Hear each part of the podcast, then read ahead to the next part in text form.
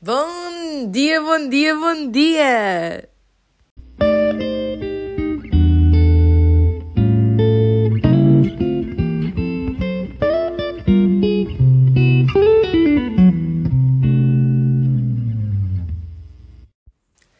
Como é que vocês estão?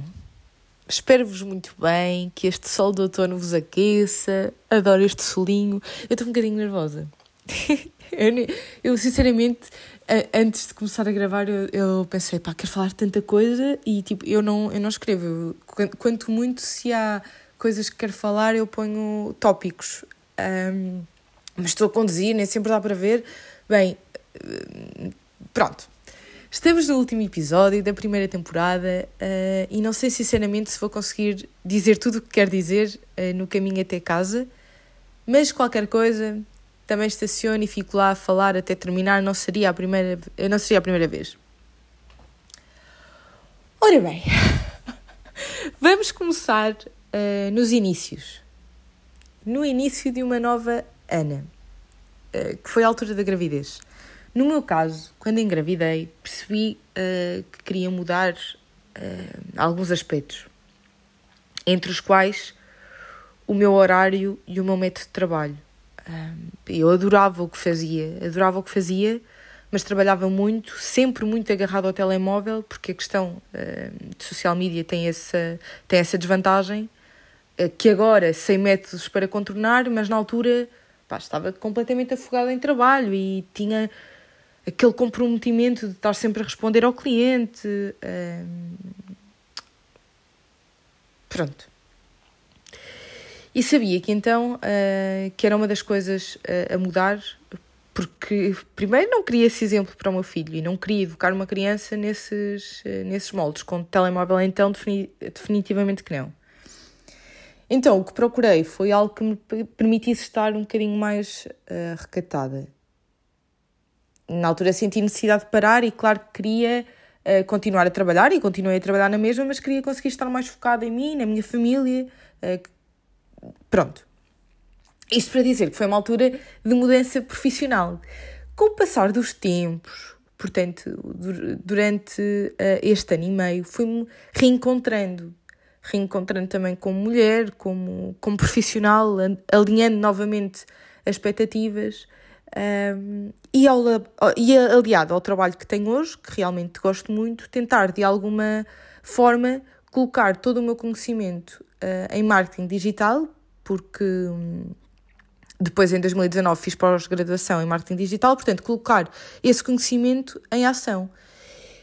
E foi aí, quando percebi que era possível conciliar ambas as vertentes, que veio o drop-off. E o drop-off veio porque era a lacuna que eu tinha uh, nas plataformas de redes sociais.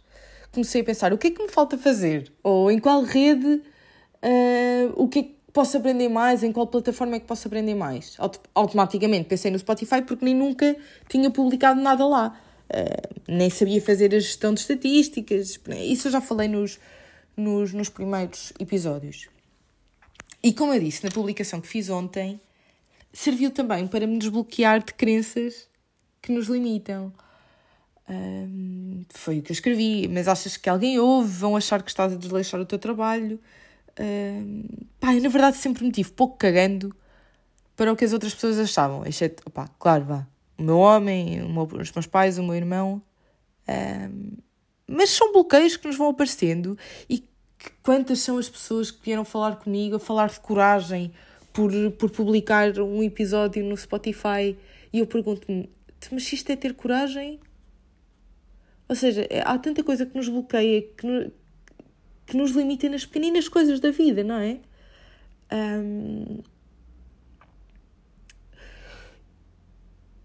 Pá, espera aí que eu agora perdi-me um bocadinho. Um pronto, mas isto para dizer que são bloqueios que, que vão aparecendo e com o drop-off fui desmistificando e as coisas foram fluindo. Posto isto, posto isto, o que eu vos quero dizer agora é que o drop-off vai continuar. Porque primeiro eu adoro. e segundo, eu não estava à espera que tantas pessoas ouvissem. Eu não quero estar a parecer prepotente a dizer isto. Mas ok, eu recebo algumas mensagens, mas se não fossem os números do Spotify, eu não, não tinha noção, não tinha mesmo noção. E o meu objetivo é passar esta informação leve, uh, original, uh, porque no fundo é como eu acho que a vida deve ser, levezinha, soltinha, como diz meu amigo Cândido Costa. Olhem, uh, e como eu acho que a felicidade só é real quando partilhada, vem aí uma novidade que vai mudar um bocadinho o conceito inicial do drop-off, mas só um bocadinho. Todo o conhecimento uh, que tenho angariado até então do digital, vou começar a utilizar o meu Instagram uh, para a partilha de conhecimentos. Porquê? Agora vou aqui fugir um bocadinho, mas o digital em Portugal está muito no início. Ainda há muito caminho por, uh, por fazer comparando, por exemplo, ao Brasil ou, ou aos Estados Unidos. A partilha, a partilha dos negócios ainda está muito focada para a audiência, ou seja, para uh, fazer seguidores. Nós, nós ainda temos muito aquela mentalidade que o número de seguidores conta e o número de seguidores só conta se uh, houver compra, não é? Senão, o que é que me interessa ter 10 mil seguidores uh, se nem 100 vão comprar ou se nem uh, 50 compram? Então, o que eu devo focar no meu negócio é na venda em si, eh, porque o que toda a gente quer com os seus negócios é vender, não é verdade? Pronto, mas é este conhecimento que eu vou partilhar mais no meu Instagram. E porquê é que escolhi o Instagram? Porque de facto é a plataforma que mais utilizo, apesar de que percebi que ontem uh, publiquei umas coisitas no, no Facebook e teve algum retorno. Mas, uh, bem, ainda vou analisar isso, está tudo bem que é que eu quero dizer mais? Não deixem para amanhã o que querem fazer hoje. Eu tenho aqui num tópico. Não deixem para amanhã o que querem fazer hoje. Mas sabem o que sinto? Quando nós encontramos o nosso propósito, seja ele qual for, há vários desbloqueios, como falei uh, anteriormente, e parece que vamos sempre subindo a nossa frequência, a nossa energia vai subindo. Porque de facto estamos focados em algo que realmente nos faz sentido e nos importa. O que é que eu queria dizer mais? Como é que foi? Ai, olha, vou fugir ao tema, só para aliviar um bocadinho aqui.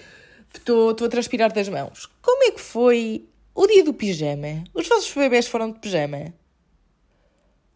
Uh, o meu foi, só que sabem o que é que eu sinto? Imaginem, ele anda de pijama cá em casa e não, não tem de andar tão agasalhado como quando vai para a escola. Bem, foi um filme para perceber o ponto certo de temperatura a que o menino ia.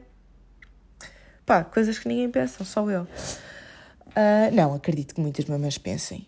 Mas, mas de facto, tipo, ir de pijama. E ah, mas tipo, não tem de ir só de pijama, tem que levar um body por baixo, depois, quanto muito, tem que levar um casaquinho. Uh, houve compra, houve compra! Isso irrita-me um bocadinho. Mas pronto. Acabou então este episódio a agradecer-vos. Opa, incrível quem falou comigo, que já não falávamos há tantos anos. Só por isso, eu, eu juro, só por isso valeu tudo realmente. Eu tive malta uh, da primária a falar comigo, uh, depois do, da Martim de Freitas, opa, dos coteiros, gente que nós já, lá, já não falávamos há imenso tempo, que vieram falar comigo. Olhem, só por isso valeu tudo realmente. Uh, eu espero muito que tenham gostado e que isto tenha feito sentido. Vemo-nos na segunda temporada. Um grande beijinho.